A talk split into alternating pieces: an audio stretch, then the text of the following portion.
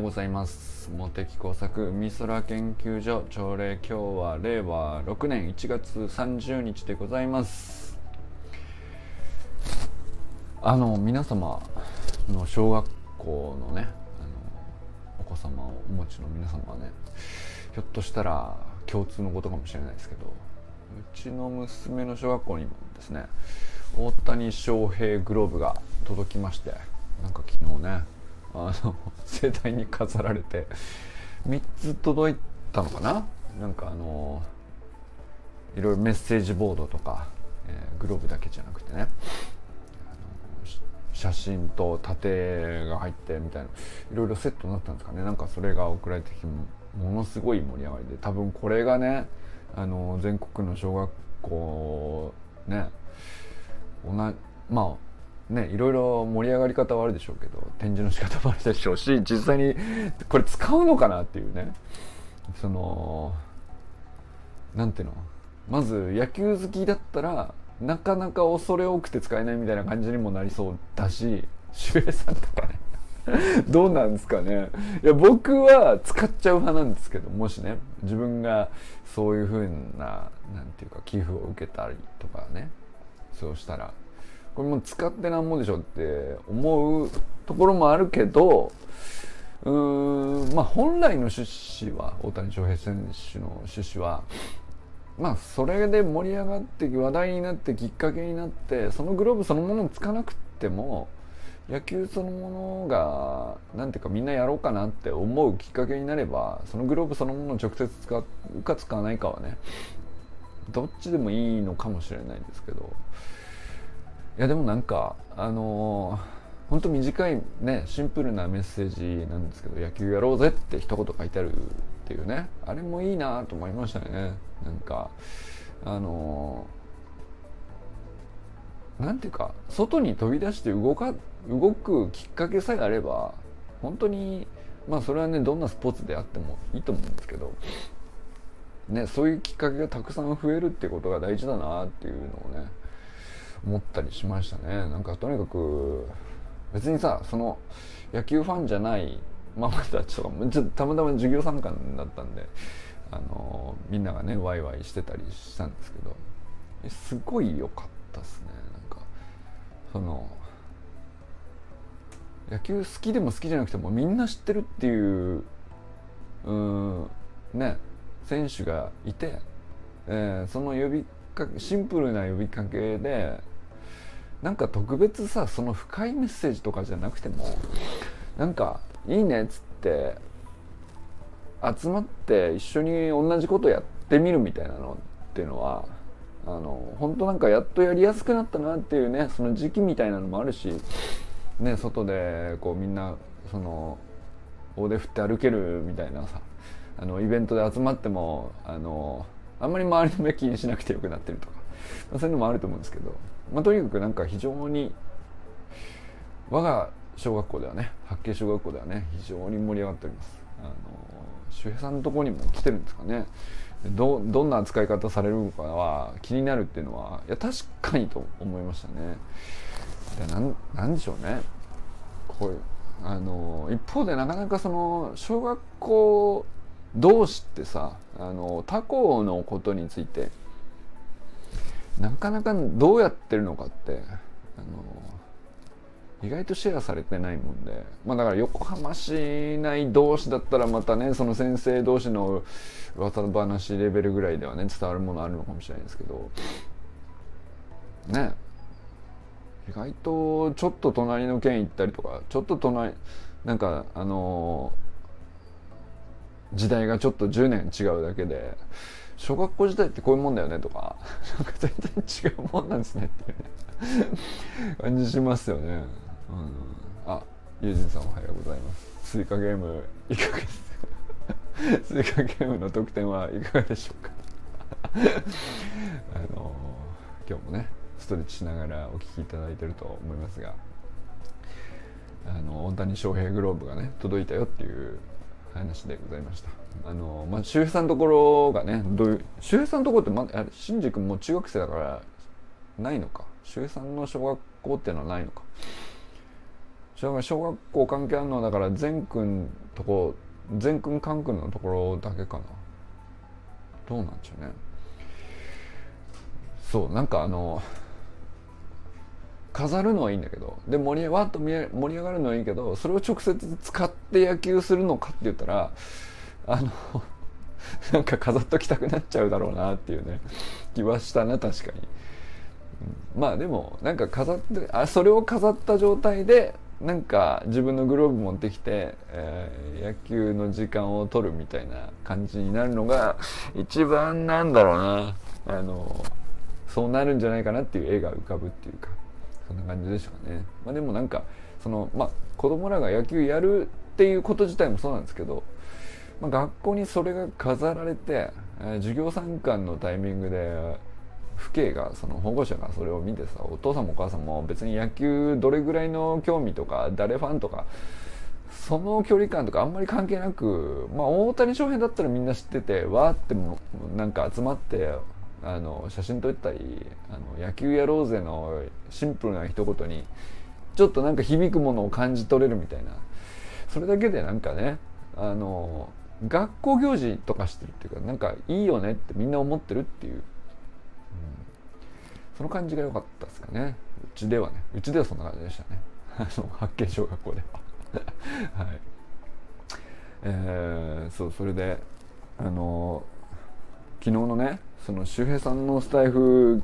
ね、実は昨日喋ってる時ちょっと聞き途中だったんだけど周平さんもう一本上げてたんですよね。あのスタミナをつけようっていううなぎ食べたよって話だったんだけど。そうそれあ熊本でもう食べたんですねっていう。あれ熊本だっけ？四国か。四国で四国高知？どこだ？高知だっけ？そうそうそう。そっちでも周平さんもたまたま食べてて僕は僕でそのなんだ静岡のインターであのサービスエリアであのうな丼の写メをアップして。ね、サロン内にアップしたらなんか周平さんやけに食いつくなと思ったら そういうことだったのねという話だったんだけどまあうなぎでどれぐらいスタミナついたか分かんないですけどスタミナ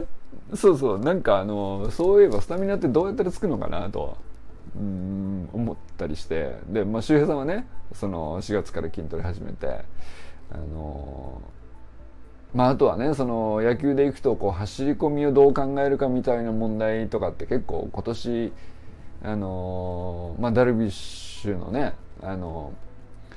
無駄な走り込みは必要ないと。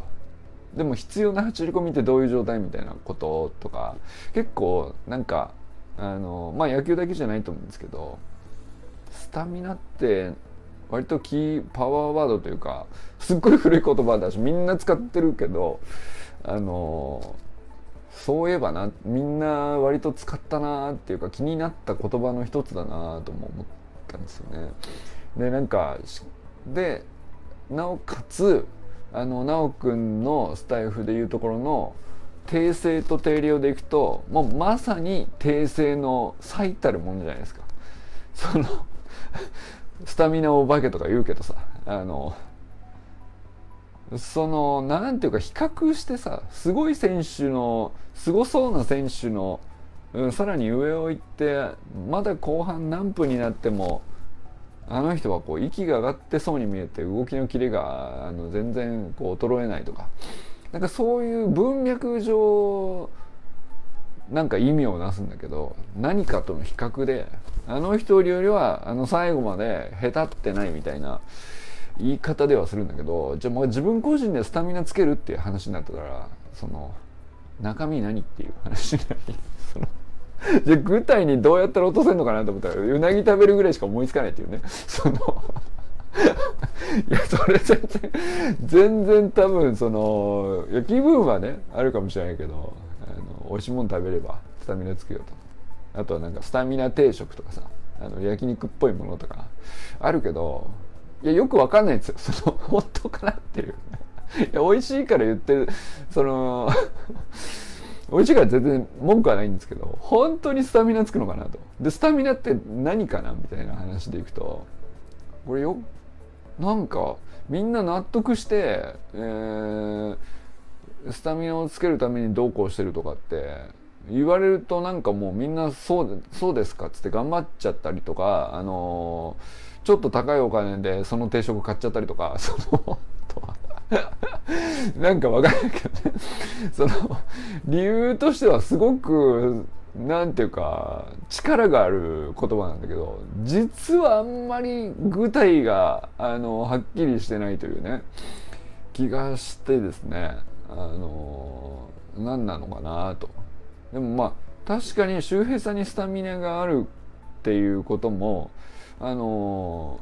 分かるし、えー、4月からさらにその筋トレを始めたことによってスタミナが上がったことも周平さん個人としてはね実感としてあるでしょうし。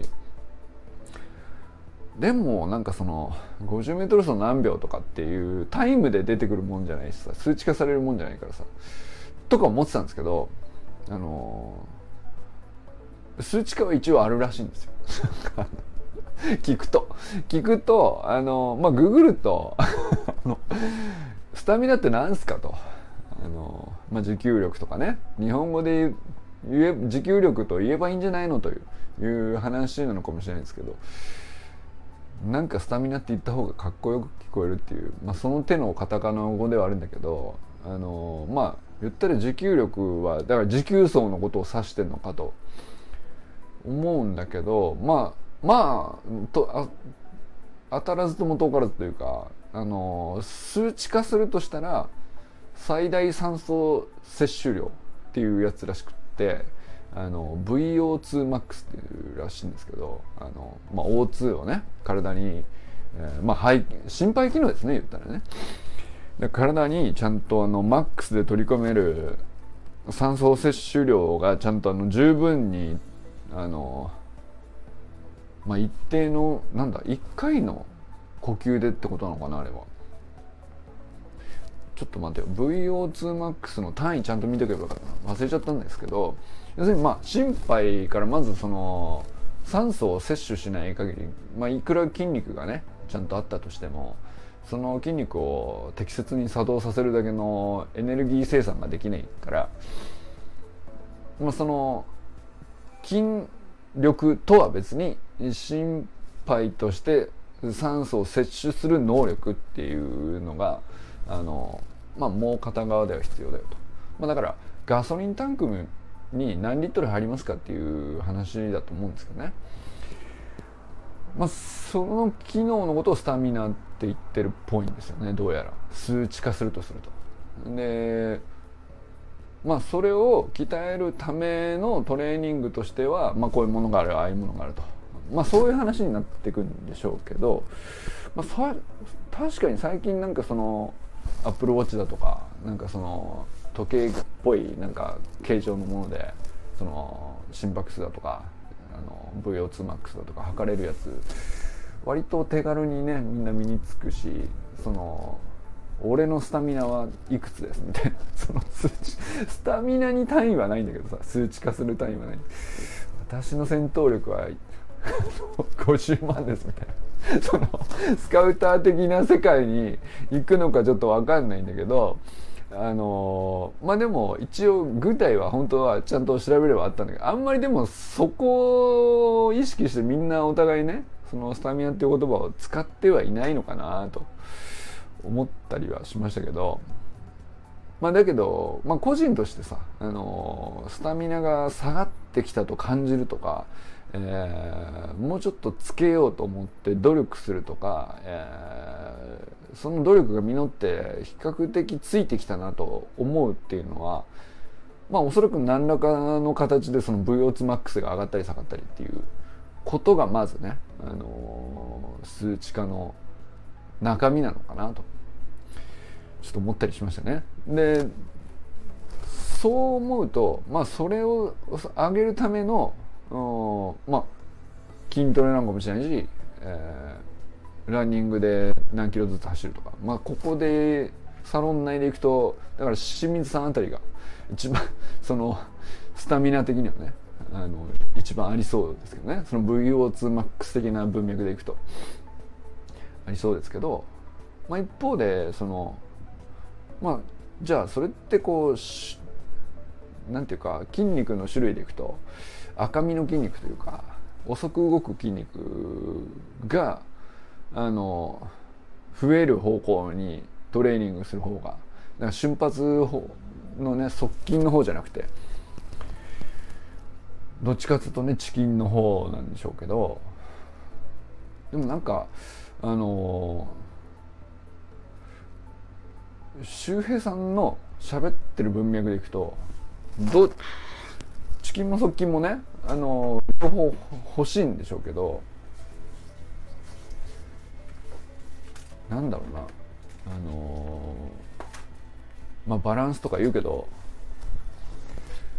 バランスを取った数値はよく分かんないっていう。その片っぽずつ分かれるんだよ。だからなんか側筋は側筋で瞬発力を測るんだったら、えー、この動きをこの秒数でやったら瞬発力が高い低いみたいな。で標準よりもこうだとかっていうのを測るのはできるじゃないですか。でそチキンはチキンで、まあ、VO2 マックスを測れるからそれはそれでできるんだけどそのバランスの話をしてるんだと思うんですよね。周平さんの本来の意図っていうか。だからなんかそのスプリントのパフォーマンスも求めてるし一方でなんかあの何件いろんな場所に出向いてって、出張上がりで帰ってきていても体がピンピンしていて。でなおかつあの少年野球の活動もしながらあの橋学校の練習会でアシスタントもやりつつ何だったら将来的にはあのちゃんとパフォーマンスでお手本を見せれて人にインストラクションできるというトータルのものを指しててそれをやりきってもなお疲れないという状態を周平さんは求めてるんですよね。やりすぎじゃねえかと。詰め込みすぎじゃねえかとは思ったんだけど。あのいやあの出張行って疲れないからだっていうだけで十分スタミナある方なんですけど普通の世間の一般の常識で言ったら。あのそれはねあのそのトータルバランスでのスタミナのなんていうか文脈っていうか意味合いでいくとそれはそれでなんか今度は別に VO2MAX が高ければいいって話だけではなさそうだけどそれはなんか具体に落とし込む数値ってないよねと思ったりしましたけどなんでしょうね。だから組み合わせたらいいのかな。どどうしたらいいのかちょっとわかんないけど。でも数値化して明らかに高そうなのは砂塚さんですよね。多分なんかその。なんか なんかその砂塚さん自分で脳筋とか言ってるけどさいやなんかその結局思考プロセスがこうキレのある人とかって結局フィジカルも強いんだよなっていうのはこうなんか思っちゃったりするんだけど。そそれなんかその特に50過ぎてもあの思考が衰えない人に限ってちゃんとフィジカルがまず安定してるよねっていう。なんかその感じすごい出ますよね。であれは何でしょうね。スタミナっていうのか。スタミナっていう言葉がそのまま一般的なね文脈で当てはまるのかちょっと分かんないですけどでもさあの日々なんかそれなりに決断が必要だとか判断とか思考が求められて頭脳労働が求められててでなおかつうんあっちこっち動いたりとか指示したりとかけ懸念することに対処こう突発的なことに対処したりとかまあそういうことに対して疲れ疲れ知らずであの余裕ですよっていう状態になってる人って基本フィジカル強いんですよ、なんかねその脳だけ強いって無理なんじゃないかなって思うんですけどねなんか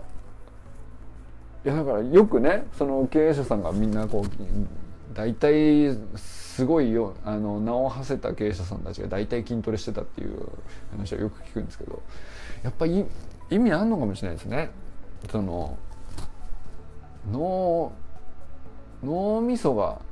疲労してるかのように僕らこう錯覚するんだけどなんかあのー、生理学的にはあんまり脳みそって疲労しないもんらしいんですよ。だけど 要するに錯覚してるのは要するにこれフィジカルがちゃんあのフィジカルのスタミナ切れであ疲れたってなっているのをこれは脳みそが疲れたせいであるっていうふうに感じがしてるんだけど結局フィジカルさえ元気だったらあのいくらでも判断できるし決断できるしあの集中したくなるようなあの興味さえあればちゃんと集中できるっていう話らしいんですけど。これはだからなんかあのいや僕もね全然あのまとまってこんなち話ですよって言えるようなこう、まあの体型だったものはないんですけどそういえばなんかこの1年ずっとなんだかんだとバラバラとかいろんな知識入ってきたしこう直君からこう話聞いたなとか周平さんこんなこと言ってたなとか、えー、砂塚さん見てるともうこうとしか思えないみたいな そのその材料を集めていくと結局まあ4 5 0でこうフィジカルが落ちていくタイミングで脳みそが疲れたような錯覚の回数が増えるみたいなことを、あのー、解消するのはあのー、フィジカルの土台がねあの崩れにくいようなまあまあ VO2max なり瞬発力なりあのー、そのいくつかの指標を上げていく何かしらのこうやことをね取り組みをしているとまあ結局今までねこう自分がま職業上当たり前にできてたことがだんだん衰えていくみたいなのも、ま、基本少なくなってくんだろうなっていうね。これがねなんかそういえばそうなのかもしれないと。ちょっと思ったりしましたね。なんかあの、ちょっと取り、本当ね、今日も相変わらず取り留めもないんですけど、まあ、その周平さんのスタミナの話を聞いてて、そういえばスタミナって何っていうのが俺の中ですごくふわっとしたまま、スタミナが落ちてきたなと勝手に思ってたんだけど、具体をちゃんと考えたら、えー、やっぱり具体を考えないとやるべきこと見見えないんですよね。なんか、その、次、うんまあ保つのにはどう最低限保つにはどうしたらいいのと。でほっとくとどれどの程度何が下がっていくから、自分のこう主観的な感覚としては疲れた感が増えるだとかそういうことにつながってるのかそのなんか原因不明のままだんだん沼にはまってって動けなくなるみたいな感覚なんですよね。その特に僕40から45ぐらいまでそんな感じにいたんですけどやっぱり明らかにこうなんていうか走りの学校でねみんなでこうつながって走り出したみたいなことも関係してるんですけどフィジカルがこう整い始めてで動あのまあじゃあこれぐらい走れれば草野球できるかなとかこれぐらい動けるんだったらまあぼっちバスケで週12回ぐらいやってもむしろ良さそうだなってなるとこれますます動く回数が増えて、えー、ますますちょっとずつ一つ一つがさ筋トレっぽい要素あるから、まあ、一つ一つ求められることは違うけどそれをやることである程度これは維持できるなみたいなのこう結びつくようになってで結局なんかじゃそれ以外の、えー、なんか文章書くとか、えー、プログラミングするとか新しいなんか技術が出てきたら、ね、AI が出てきたら AI の勉強するとか本読むあこの本読みたいなと思ったらその本を買って読んで解釈して自分の咀嚼して自分の血肉にするみたいなさそれもすっげえ体力いるんですよね。本当。なんかだけどなんかそれをやれる記憶みたいのをさせてると思って記録とかもさ本当に曖昧な言葉ですけど結局フィジカルが安定さえしてればあの子供のようになんか興味を持って突っ込んでいけるみたいなあの無邪気な感覚にに近づけるっていうかあれ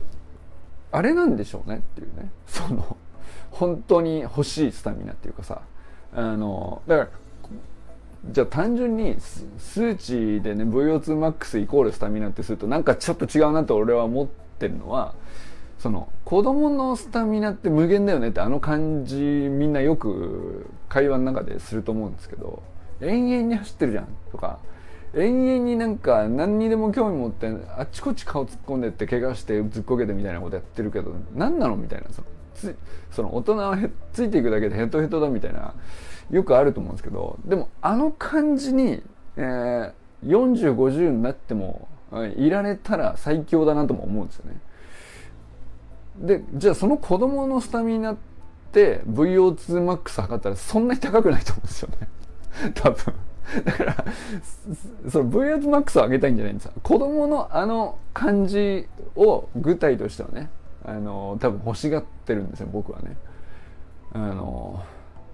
休日は休日であちこちこう動き回って好きなことやって、えー、仕事は仕事でこう、まあ、が子供だったら学校なんでしょうけどあちこちってあの暴れ回って その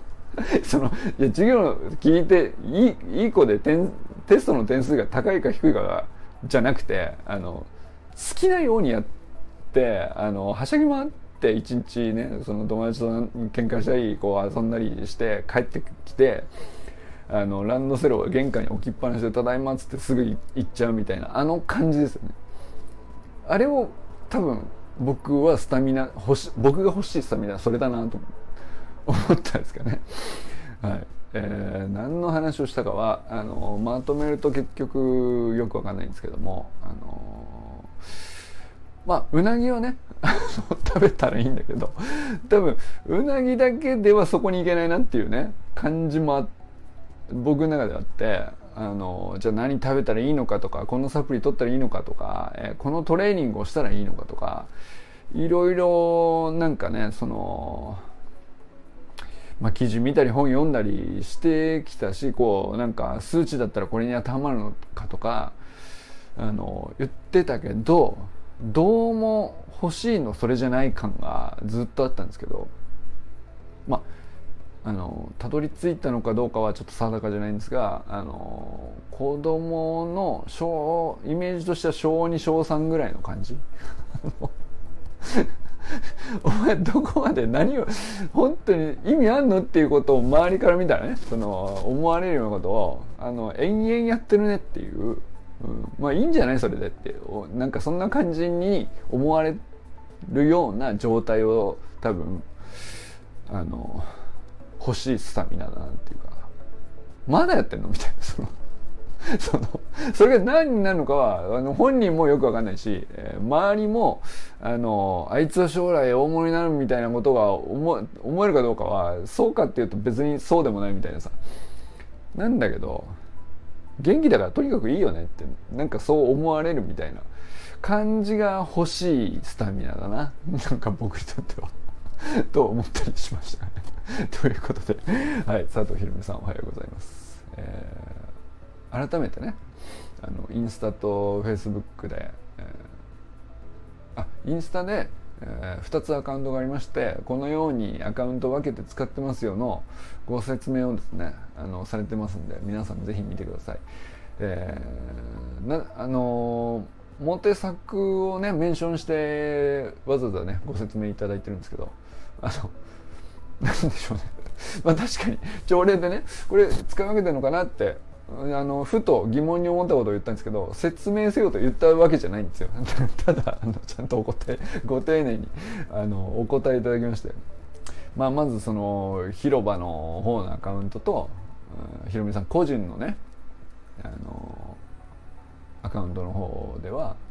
個人のアカウントの方ではひろみさん個人にとって事実として起きたことをあの、まあ、割と綴ってると。でファクトと、えー、未来を考えてビジョンはこうなったらいいなとか、あのこうしたいなとか。それを分けてアカウントを使ってるっていう、まあ、広場の方は未来こうなりたいなとか、うん、こういう場所素敵になるんじゃないかなとかアイデアの方ですね。だからファクトと、えー、構想みたいのを分けてるっていう話なんだと思うんですけど。確かにいいですねそれね。あの頭の中でそれ意外と整理つかなくなった時にうんまあ最初は別にねそんなにそのやり始めの頃なんてさあのうんなんていうか整理するほどのあのたくさんのアイデアがあるわけじゃないしたくさんのビジョンがあるわけじゃないんであのファクトと混じって混乱とかってもないんでしょうけど。いやあれ意外と積み重なると面白いかもしれないですねなんかね。あのアカウントで脳内をこうパカッと切り分けてこっち側のアカウントはファクトでこっち側のアカウントは、えー、まあ右脳的というのか左脳的というのか、まあ、そのイメージですよね。こうななりたいなこうありたいなみたいなので。それで発信するっていうのはなんか初めて聞いたかもしれないですね。なんか面白いなと思いましたね。まあそう見直すと確かにあの広場の方のアカウントの、まあ、これまでの全投稿とあのひろみさんの個人の方のこれまでの全投稿ってかぶってるとこもあるんですけどなんていうかあの面白い色分けで、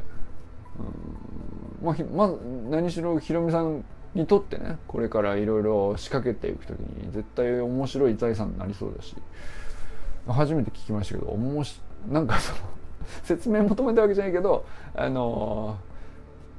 ひろみさんの説明はすごいすっきりしててあのなるほどなと思ったりしましたね。はい、えー、川明さんおはようございます。昨日はねなんかそう昨日だっけ？あれ？昨日おとといねそう愛さんと川さんとそのまあ僕がねその高槻でこんなあの四国からカツオの高滝を出店に来てる人がいてでこんなサイトにあのまあ、地元ではこんなサイトであの受注販売してるっていうところのつながりと、えー、まあ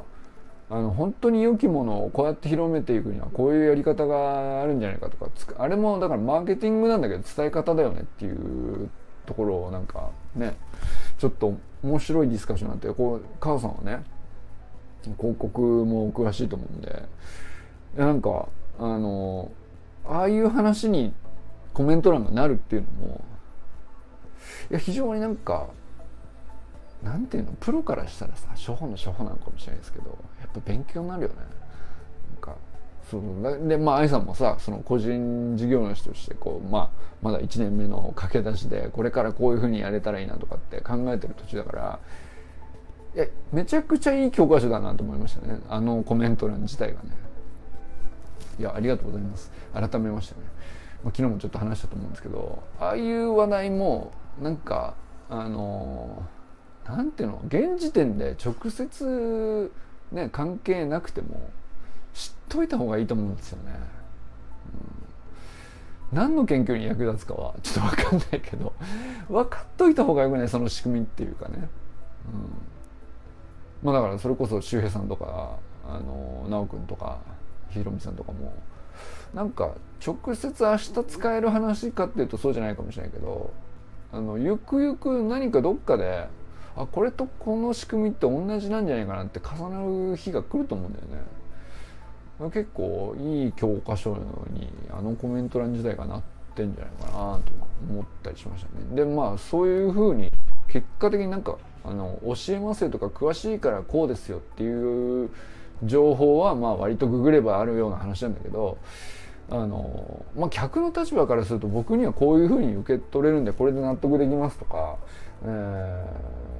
まあ、実はこういうの手掛けたことがあるんだけどあの手掛ける側の視点からするとこういうつもりで作ってるもんなんですけどどうなんです？それって響くもんなんですかね？みたいな。あのやり取りってうんあのディスカッション自体はググっても出てこないと思うんですよね。